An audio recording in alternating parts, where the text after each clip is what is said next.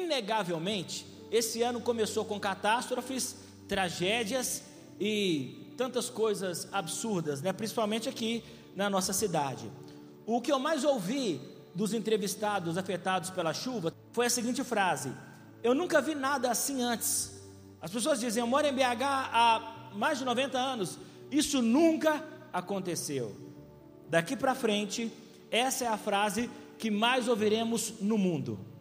Nunca houve um incêndio nessa proporção na Austrália, os australianos disseram. Os mineiros disseram: Isso nunca aconteceu com tanta proporção. Já aconteceu em proporções menores.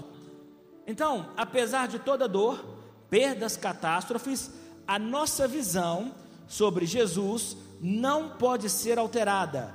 Não podemos pensar que Deus está ferido, ou que Jesus está mais fraco por causa do que acontece, ou que ele perdeu o seu poder e por isso as coisas ruins aconteceram. Não, a visão correta sobre Jesus é de que ele sempre foi e sempre será o vencedor. Sempre foi e sempre será o vencedor. Ele virá para reinar e ele virá para vencer para sempre. Tenha uma visão correta sobre Jesus.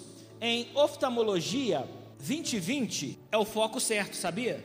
Em oftalmologia, 2020 significa o grau alinhado, o grau correto, o grau exato.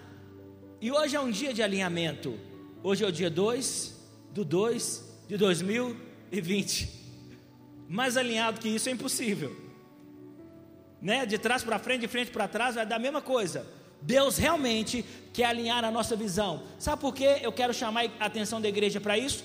Porque as tragédias, as dores começam a ofuscar a nossa fé e nós começamos a ver Jesus como um Deus distante ou como um juiz destruidor e nós começamos a entender que Ele não nos ama mais e, e isso vai ofuscando a nossa visão. E quando na verdade o Espírito Santo te trouxe aqui para ajustar o seu foco, quando você olhar para Jesus, entenda, Ele sempre foi, Ele sempre será e Ele virá como um vencedor para sempre. Você pode aplaudir o Senhor por isso? A palavra apocalipse, ela é, ela é, muito usada quando se trata de catástrofe, ou então o fim de, de alguma coisa, né? Até nos quadrinhos, filmes de super-herói, isso é usado também. Mas a palavra apocalipse é uma palavra grega que significa revelação. Quando você estuda um pouco do grego, eu não sou expert em grego, mas eu estudei um pouco no seminário. Quando você estuda um pouco do grego, você começa a aprender sobre a junção das palavras, a, o significado e a sua associação correta. Então, ah, deixa-me te dar um exemplo. A, apo, a palavra apo significa fora, ok? Fora da sombra. Eu significa por baixo ou debaixo da sombra. Isso pode ser associado à revelação ou a algo escondido. Por isso que a palavra eucalipto significa debaixo da sombra. Apocalipto ou apocalipse, entendeu a diferença? Apenas no início? Apocalipse ou apocalipto significa fora da sombra. E a intenção de Deus, de Jesus, ao revelar o livro de Apocalipse para João, era que todas as coisas fossem tiradas debaixo da sombra e reveladas à sua igreja.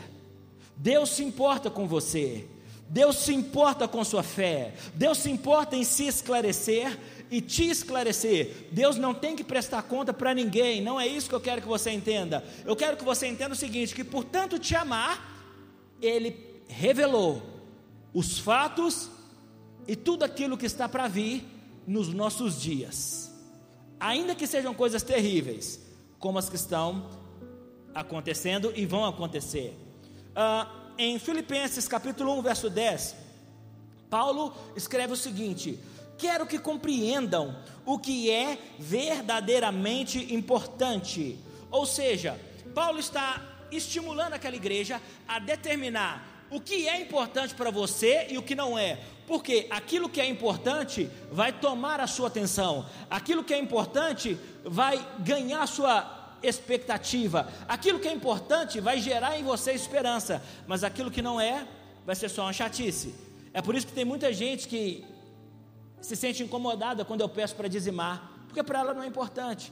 Tem gente que se sente incomodada quando eu peço para vir aos cultos, porque para ela não é importante. Tem gente que fica brava quando eu peço para orar e ler a Bíblia, porque para ela não é importante. Mas o que Paulo diz em Filipenses é: quero que compreendam o que é verdadeiramente importante, para que vivam de modo puro e sem culpa até o dia em que Cristo voltar. A primeira coisa que eu quero que você entenda nessa mensagem, com certeza ele virá. Com certeza ele virá. Entenda, não é uma especulação, não é uma sugestão, isso é uma certeza. Ele virá. Jesus vai voltar, ele vai tomar sua igreja para si, ele vai reinar, ele vai governar, e Daniel diz que o reino dele jamais terá fim. Amém? O que João está nos mostrando, ele está compartilhando a sua revelação. Ele não está escrevendo sobre algo que ele ouviu, ele está escrevendo sobre algo que ele viu. Eu sei que a maioria dos pastores prefere não pregar sobre Apocalipse, porque é difícil. Você tem que estudar, e tem mesmo, estudar muito. Você tem que se esforçar bastante e requer uma atenção mesmo preciosa. Apocalipse 19, verso 11 ao 21. Vi o céu aberto e surgiu um cavalo branco. Seu cavaleiro se chamava Fiel e Verdadeiro, pois julga e guerreia com justiça. A primeira pessoa que João viu, os céus foram abertos, foi Jesus, montado num cavalo branco. E ele fala de uma forma tão sutil, tão peculiar, que ele diz: O seu cavaleiro se chama fiel. Quem é o único que pode ser chamado fiel? Jesus. Quem é o único que pode ser chamado de verdadeiro? Jesus. Julga e guerreia com justiça. Seus olhos eram como chamas de fogo, e em sua cabeça haviam muitas coroas.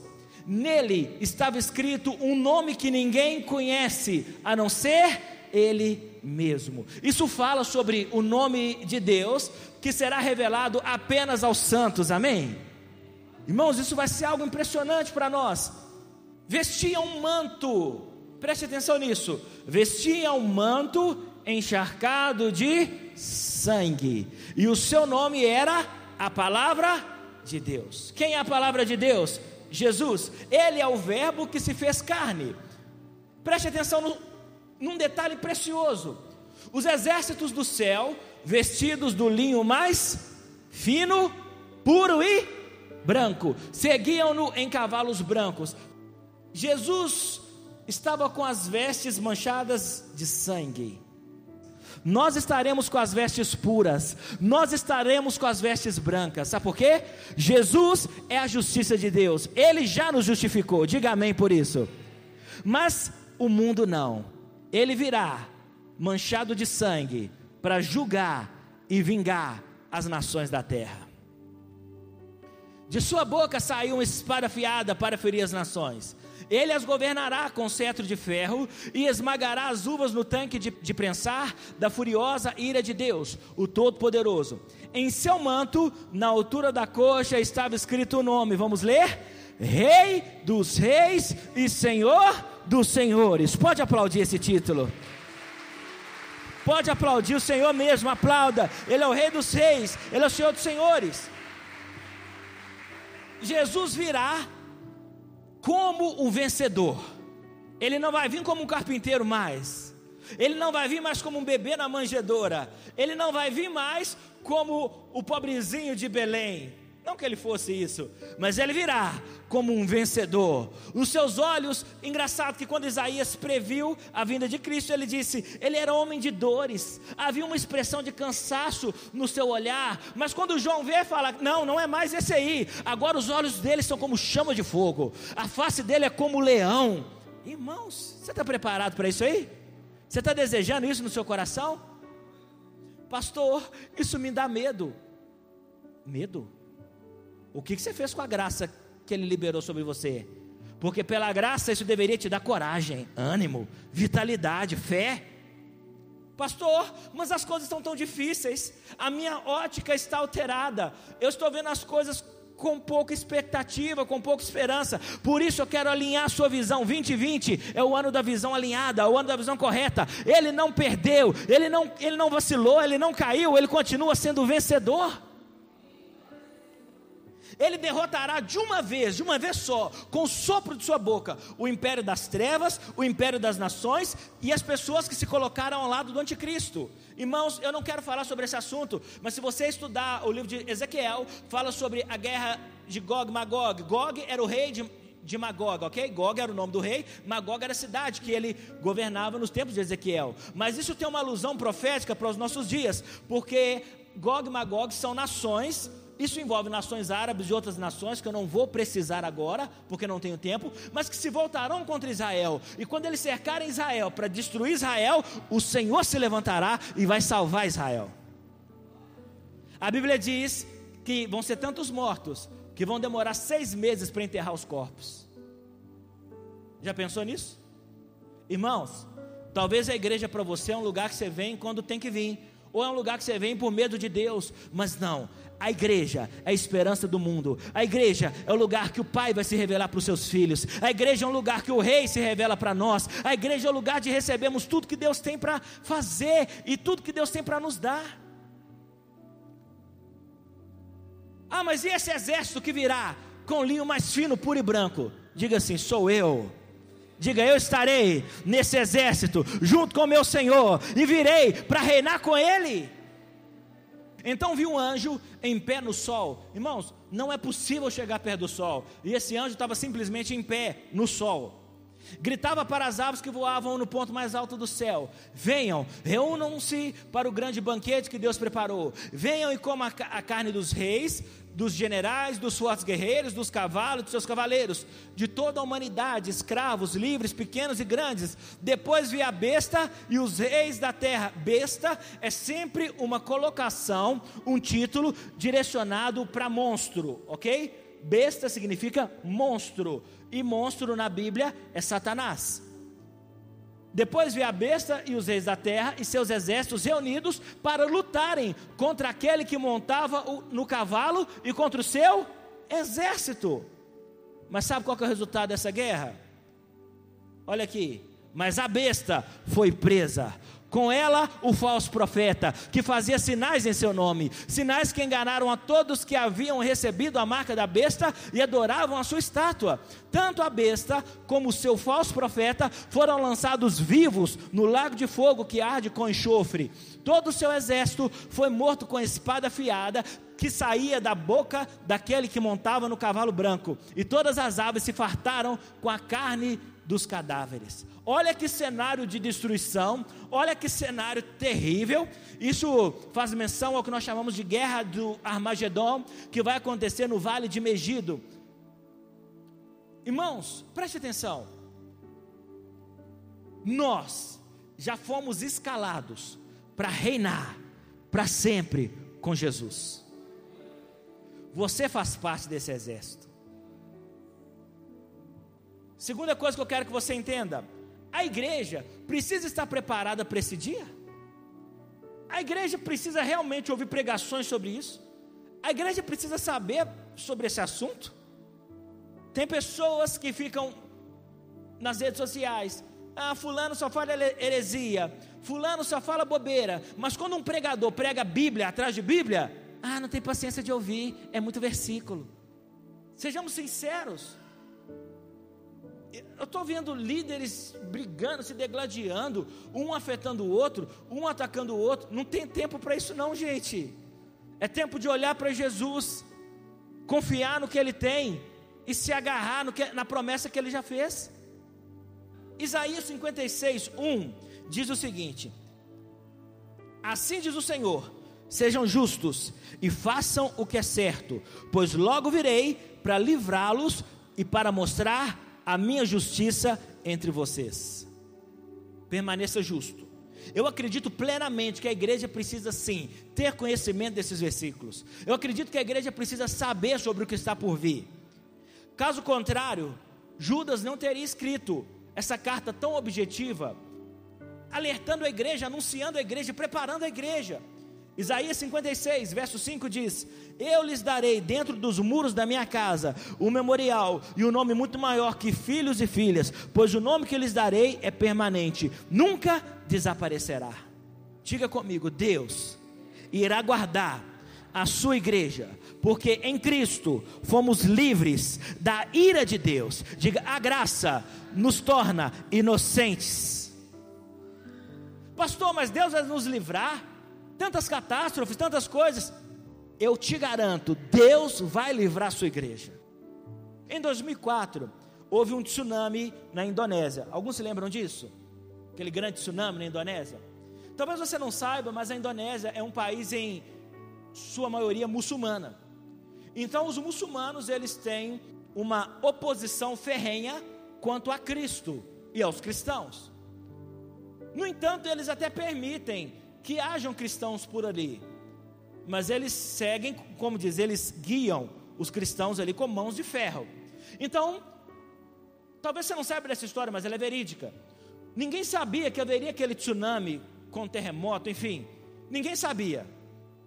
Era próximo do Natal, vocês também se lembram disso. Os cristãos estavam preparados para celebrar o Natal, mas o governo da Indonésia chegou e mandou um ultimato, né? Para os cristãos: ninguém vai celebrar o Natal, ninguém vai celebrar o nascimento do, do seu Cristo aqui no solo indonésio. Se vocês quiserem celebrar, subam para as montanhas e fiquem por lá até que acabem as celebrações de vocês. Eles não iam discutir com o governo. Sabe o que, que os cristãos fizeram? Cada igreja, cada crente se uniu, subiu para as montanhas e ficaram lá alguns dias. Eles ficaram lá o período do Natal. Só que exatamente nesse período, veio uma grande onda, um, grande terremoto e arrebentou com a nação.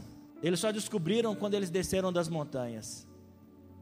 É isso que Jesus vai fazer no arrebatamento. Ele tira a igreja da terra e a destruição vem. Ele sempre livra o seu povo. Talvez você ache assim, eles estão me perseguindo, eles estão perseguindo os cristãos, não, querido. Martinho Lutero diz que até o diabo é o diabo de Deus. Fica tranquilo. Aquela ordem serviu para livrar aqueles cristãos. Ninguém morreu. Enquanto o tsunami acontecia embaixo, eles estavam nas montanhas. Levante a sua mão e diga: Eu creio que em breve o meu redentor se levantará em meu favor. Diga: Eu viverei o livramento do Senhor. É o que ele promete. Estamos chegando naquele momento em que o Espírito Santo está com a noiva nos braços. E ele está pronto para entregar a noiva para o seu noivo. Quando eu recebi a minha noiva, eu tirei ela da vida que ela tinha, da casa que ela tinha, eu tomei ela para mim por completo. É o que vai acontecer. Quando o Espírito Santo entregar a noiva para o noivo, ele toma ela para si. Acabou. Judas, capítulo 1, verso 1 ao 4. Eu, Judas, escravo de Jesus Cristo e irmão de Tiago, escrevo estas cartas aos que forem chamados por Deus, o Pai que os ama e que os guarda sob o cuidado de Jesus Cristo. Olha que lindo isso! Ele nos ama e nos guarda sob o cuidado de quem? Quem está te guardando? Jesus Cristo. Diga, eu estou sob os cuidados, sob a provisão, sobre o amor, sobre a cura de Jesus Cristo. Se Deus é por nós, quem será contra nós? Que vocês tenham cada vez mais misericórdia, paz e amor. Irmãos, o que Deus espera de nós nesses últimos dias é que você e eu sejamos mais misericordiosos uns com os outros, busquemos mais a paz e amor. Amados, embora planejasse escrever-lhes com todo empenho sobre a salvação, que compartilhamos, entendo agora que devo escrever a respeito de outro assunto. O desejo de Judas, assim como o meu, era pregar outra mensagem, mas ele falou: é necessário que eu pregue essa. E insistir, insistir que defendam a fé. Deus não quer que você saia por aí brigando com ninguém. Deus não quer que você saia acusando nem condenando ninguém. Deus não te chamou para condenar. O juiz é Ele, não você. Deus não quer que você faça isso, mas chegou o tempo de defendermos a nossa fé. defenda a sua fé. A palavra diz que nós temos que mostrar ao mundo a razão da nossa fé. Irmãos, talvez você não consiga defender a sua fé para você mesmo. Está na hora de você se convencer que Jesus é salvação, fora de Deus não há salvação, que você precisa sim de uma igreja local, que você precisa sim ler a Bíblia. Defenda a sua fé. Defenda a sua fé que de uma vez por todas foi confiado ao povo santo, pois alguns indivíduos, preste atenção, perversos se infiltraram em seu meio sem serem notados. Esses indivíduos, eles têm Facebook, eles têm grandes multidões até, eles têm influência, e eles dizem que a graça de Deus permite levar uma vida imoral. Faz o que você quiser, Jesus já te salvou. Que conversa fiada é essa? Que negócio é esse, irmãos? Continuando a carta de Judas. A condenação de tais pessoas foi registrada há muito tempo, pois negaram Jesus Cristo, nosso único, soberano e Senhor. A palavra diz em várias vezes em Isaías, não somente em Isaías, mas também Deus repreende vocês pastores que não alertam o povo sobre o perigo. Deus fala, vocês atalaias que não contam para o povo o perigo quando ele vem. Eu vou responsabilizar vocês. Ezequiel também fala sobre isso, Amós fala sobre isso. Da mesma forma, essas pessoas, afirmando ter autoridade com base em sonhos, vivem de modo imoral, desprezam a autoridade e zombam dos seres sobrenaturais. Enoque, que viveu na sétima geração depois de Adão, profetizou a respeito desses homens, dizendo: Ouçam, o Senhor vem com incontáveis milhares de santos para julgar a todos, convencerá os pecadores de seus atos perversos e dos insultos que pronunciaram contra ele. Preste atenção, Enoque foi o segundo homem que a Bíblia registra que não viu a morte. Enoque não morreu. A Bíblia diz que Enoque andou com Deus 300 anos ininterruptos. E com 365 anos, Deus o tomou para si. Enoque era tão próximo de Deus Enoque era tão amigo de Deus que Deus olhou para trás e falou: Cara, o céu não vai ficar legal sem você. Vem para cá. Talvez alguém entenda isso como heresia, é só uma colocação simples, gente. Mas sabe o que, que eu penso? Que já está chegando a hora. Que Deus está falando: É, está faltando alguém no céu. Está faltando alguém no céu. Vou lá buscar esse pessoal. É o que vai acontecer. Só que Enoque profetizou sobre isso. Olha, no, se ele já existia nos dias de Enoque, imagina agora são murmuradores, descontentes, estão sempre chateados, que vivem apenas para satisfazer os próprios desejos, contam vantagem em alta voz e bajulam outros para conseguir o que querem. Isso não está fora da igreja, isso acaba entrando dentro das igrejas. Gente que bajula líder para ter oportunidade. Eu estou falando sério. Tem gente que espera a outra pessoa sentir o poder para ela sentir também. Que negócio é esse? Tem gente que espera o outro falar em línguas para falar, agora eu posso falar, porque fulano está falando em línguas. Para com isso. O Espírito é revelado a todos, não a alguns. Enoque representa o primeiro modelo de igreja. Aquela igreja que está tão próxima de Deus, conhece os seus segredos e que por tanta intimidade Deus o toma para si. O Espírito Santo fará esse mesmo papel. Entenda, Judas também escreve algo impressionante.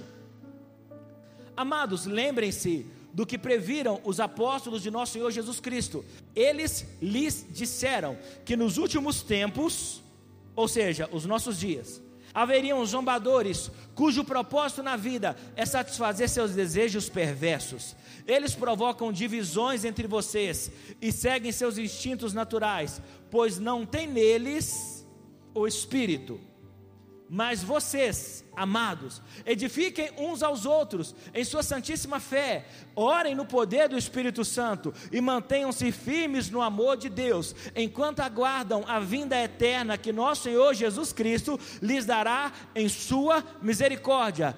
Tenham compaixão daqueles que vacilam na fé. A igreja de hoje vira a cara para quem vacila na fé. Não, irmão, tenha compaixão. Resgatem outros tirando-os das chamas do julgamento. Dos outros ainda tenham misericórdia, mas façam isso com grande cautela, odiando os pecados, não os pecadores. A nossa guerra é contra o pecado, não contra o pecador. O pecador precisa da nossa ajuda, o pecado precisa da nossa oposição, odiando os pecados que contaminam a vida deles. Deus, ele era tão próximo de Enoque que aquilo que João viu em Apocalipse, Deus revelou para Enoque. A palavra diz que Enoque viu o Senhor vindo do céu com milhares dos seus santos. Milhares e milhares e milhares. Terceira coisa que eu quero que você entenda: fortaleça a sua esperança na vinda do Senhor. Atos 26, 17. Paulo estava sob custódia do rei Agripa. E ele então precisou dar o seu depoimento para Agripa. Ele disse o seguinte: O Senhor, Jesus, quando apareceu para mim, ele me abriu os olhos. E ele me disse o seguinte: Eu envio você, Paulo, aos gentios, para abrir os olhos deles, a fim de que se voltem das trevas para a luz e do poder de Satanás para Deus. Então receberão o perdão dos pecados e a herança entre o povo de Deus separado pela fé em mim. Paulo está dizendo: Deus me chamou, Deus me escolheu para os gentios, isso nos envolve. A palavra de Deus que Paulo pregou e eu continuo a pregar é: se arrependam, voltem-se para o Senhor, voltem-se de todo o coração. Isso vale principalmente para mim que estou pregando essa palavra.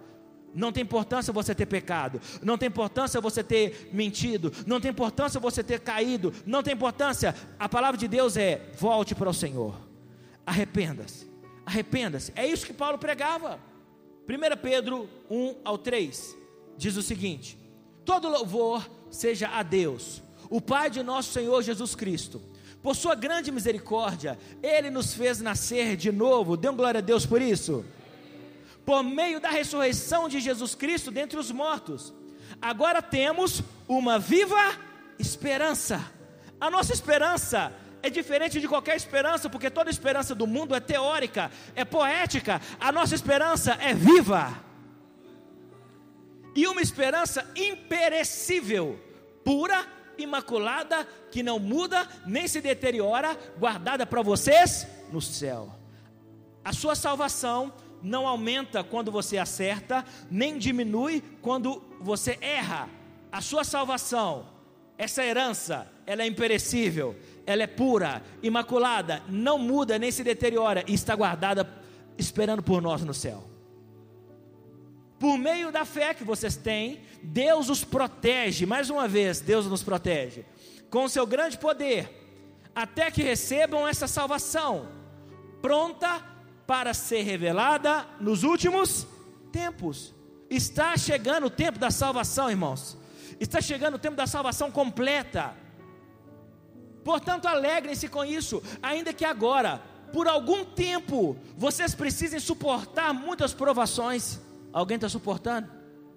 Algum tempo, aguarda mais um pouco. Pedro está pedindo, tem esperança, gente. Elas, elas quem? As provações mostrarão que sua fé é autêntica. A diferença de uma fé autêntica para uma fé chulé é que a fé chulé, ela não pode, não pode com nada. Choveu, eu não vou na igreja. Estou triste, a culpa é do pastor. A culpa é sempre de Deus. Mas a fé autêntica é essa. Não importa a dificuldade, ainda que ele me mate, eu ainda confiarei, esperarei nele. Lembra de Jó? Fé autêntica. Como o fogo prova e purifica o ouro, assim a sua fé está sendo experimentada. Pastor, o que está acontecendo comigo? Eu fui traído, eu fui abandonado. Está acontecendo isso aqui, olha. O fogo está provando e purificando a sua fé, assim como o ouro. E ela é muito mais preciosa que o simples ouro. Isso resultará em louvor, glória e honra. Quando? No dia em que Jesus Cristo for revelado. A segunda vinda de Jesus não é o arrebatamento, não confunda as coisas. O arrebatamento é uma antecipação, é um livramento, é o resgate pleno de Jesus sobre a sua igreja. A segunda vinda virá, nós iremos voltar com Ele. Preste atenção. Mas nós teremos esse privilégio e nos encontraremos com Ele nos ares. E é o que Pedro está nos dizendo aqui. Isso resultará glória e honra no dia em que Jesus Cristo for revelado. Quando você e eu encontrarmos com Ele nas nuvens, nós vamos entender que nada do que nós perdemos nos afastou da promessa que ele fez, nada do que nos foi roubado nos tirou aquilo que ele nos deu, e tudo está pronto realmente como ele disse que estaria. Embora nunca tenham visto, sabe por que ele está dizendo isso? Porque ele viu Jesus, ele andou com Jesus, mas Pedro sabia que haveria uma geração, assim como nós, que não não vimos a face dele como Pedro, mas ele disse: Embora vocês nunca o tenham visto, vocês o amam. Quem ama Jesus? Diga uma palavra de amor para ele aí do seu lugar. Diga uma palavra apaixonante para o seu Salvador. Diga aí mesmo, diga mesmo. Tenha coragem de dizer isso, não em pensamento, abra a boca, deixa ele ver essa declaração de amor.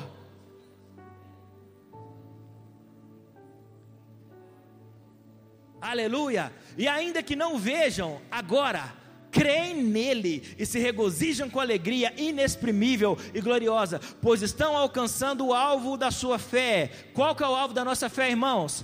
A sua salvação. O foco do evangelho é salvação. Podem ter portas abertas, podem haver provisões, podem haver curas, mas tudo isso resulta na nossa salvação. Até mesmo, essa parte me deixa impressionado, porque até mesmo os profetas queriam saber mais sobre essa salvação. Eu imagino, sabe, Isaías profetizando sobre o Messias que ele não queria ver fisicamente. 400 anos antes de Jesus vir aproximadamente. Eu imagino Jeremias levando o povo ao arrependimento e dizendo: gente, o Salvador virá, o Messias virá, mas a gente precisa consertar essa nação. Eu imagino Deus revelando cada detalhe do tabernáculo para Moisés. É tanto detalhe, né? É porque Deus estava preparando Israel para receber o Filho de Deus, a palavra viva. Até mesmo os profetas queriam saber mais sobre essa salvação e investigaram a respeito, quando profetizaram acerca da graça preparada para vocês. Irmãos, nós desfrutamos de uma graça que nenhum dos profetas do Antigo Testamento pode desfrutar, mas por causa do Espírito Santo nós podemos. Sabe por que eu tenho que ler esse versículo com ênfase? Porque talvez a palavra de Deus para você é qualquer coisa, de menos a palavra de Deus. A Bíblia é Jesus. Que heresia, pastor? Não, Ele é a palavra. No início era a palavra. A palavra era Deus, a palavra estava com Deus. E a palavra foi revelada para nós.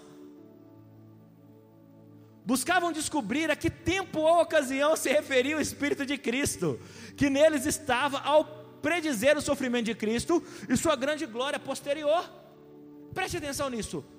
Foi-lhes dito que suas mensagens não eram para eles, mas para vocês. O anjo disse para Daniel: Daniel falou, não estou entendendo nada. E o anjo falou: Calma, Daniel, isso não é para você, isso é para para o fim dos tempos, é para uma geração, é lá para a igreja Vale da Bênção, é para a igreja brasileira, é para a igreja mundial, é para a igreja em 2020. E agora? Essas boas novas lhes foram anunciadas por aqueles que pregaram pelo poder do Espírito Santo, enviado do céu. É algo tão maravilhoso que até os anjos anseiam observar. Sabe o que, Pedro está dizendo? Até os anjos estão de olho, meu Deus, quando é que essas coisas vão acontecer? Como é que vai ser quando acontecer? Meu Deus, como é que quando essa multidão, as milhares e milhares de pessoas encontrarem com Ele nos céus. Como é que vai ser? Até os anjos estão esperando isso, irmão. E muitas vezes a gente não quer nem ouvir sobre o assunto. Hebreus, capítulo 10, verso 36. Vocês precisam perseverar, a fim de que, depois de terem feito a vontade de Deus, recebam tudo que Ele lhes prometeu. Irmãos, existe um tempo de perseverança. Pastor, mas e a graça? A graça já fez tudo por nós. Diga graças a Deus por isso. A graça já te deu tudo que você não, não conseguiria ter. A graça já te garantiu a salvação. Mas existe um tempo de obediência. Deixa-me te dizer algo. Eu não quero gastar meu tempo criticando nenhum pregador. Não vou fazer isso. Mas hoje fala-se muito sobre a hipergraça. A graça já é o suficiente, não precisamos da hipergraça, gente nem da super graça. A minha graça te basta. Acabou, Deus já é completo. Mas vocês precisam perseverar, vir aos cultos, ler a Bíblia, dizimar, ofertar, estar em comunhão com os irmãos, construir o reino de Deus, ajudar uns aos outros. a fim de que, depois de terem feito a vontade de Deus, recebam tudo, tudo, tudo, tudo que ele lhes prometeu. Pois em breve, vamos ler? Pois em breve virá aquele que está para vir, não se atrasará. Fala comigo, ele vem. Diga-me isso, ele vem. Ele não vai mentir, diga, ele vem. Ele não vai se atrasar, ele vem. 2 Pedro 3,3 Acima de tudo, quero alertá-los de que nos últimos dias, são os nossos dias, surgirão escarnecedores que zombarão da verdade e seguirão os próprios desejos, preste atenção nisso, dizendo o que houve com a promessa de que ele voltaria. Desde antes de, do tempo de nossos antepassados, tudo permanece igual. Não, sempre teve chuva sim. Isso sempre aconteceu, a gente que não sabia. Sempre teve catástrofe, sempre teve, tem gente que é sempre assim, né? Tudo permanece igual, como desde a criação do mundo. Olha Pedro nos alertando. Na verdade, o Senhor não demora em cumprir sua promessa, como pensam alguns. Se você é desses que pensa dessa forma, mude o seu pensamento. Pelo contrário, ele é paciente por causa de vocês. Por que, que Jesus não voltou ainda, pastor? Ele está sendo paciente, irmãos. Ele está esperando você alinhar sua vida, está esperando você alinhar suas finanças. Tem gente que só vai acreditar no arrebatamento quando acontecer. Só. Oh, é verdade. Tem gente que só vai acreditar no inferno quando chegar lá. Aqui na terra tem ateu para todo lado. No inferno você não vai achar um. Pelo contrário, ele é paciente por causa de vocês. Não deseja que ninguém seja destruído, mas que todos se arrependam. Contudo, o dia do Senhor virá como um ladrão. Preste atenção. Como assim como um ladrão? Ele não vai avisar, ele não vai contar. A igreja vai receber as revelações, mas o dia e a hora ninguém sabe. Os céus desaparecerão com terrível estrondo, e até os elementos serão consumidos pelo fogo, e a terra e tudo que nela há serão expostos, esperando o dia de Deus e já antecipando a sua vinda. Pedro está dizendo o seguinte: antecipem a vinda de Jesus, trabalhem para que ele volte logo, pregue o Evangelho, vivam a vida com Deus, provoque esse desejo no Senhor. Ah, Abraão, mas não está condicionado à igreja. Irmão, eu sei que não, está condicionado à vontade de Deus. Mas o que Pedro está dizendo é o seguinte: antecipem a sua vinda. Eu sei que é uma colocação pessoal, mas é válida. Geralmente todo livro, por mais complexo que seja, ainda que seja Apocalipse, todo livro de literatura, autoajuda, enfim, todo livro só faz sentido quando chega na última página. Sim ou não? Chegou na última página e você falou, fez sentido. Se seguirmos esse raciocínio, nós veremos que com a última página da Bíblia não é diferente. O pastor Billy Graham, um dos maiores evangelistas do nosso tempo, ele chegou a dizer o seguinte: fiquem tranquilos, eu li a última página da Bíblia e lá diz que vai terminar tudo bem. Amém? E eu quero ler a última página da Bíblia com vocês. Apocalipse capítulo 22, verso 7. Nesta carta é Jesus falando diretamente para nós.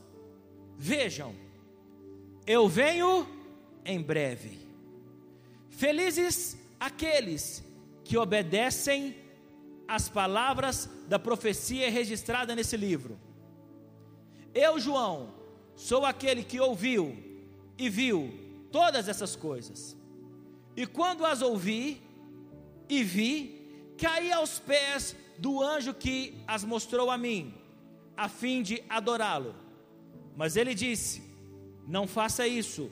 Sou um servo como você e seus irmãos, os profetas, e como todos os que obedecem ao que está escrito neste livro.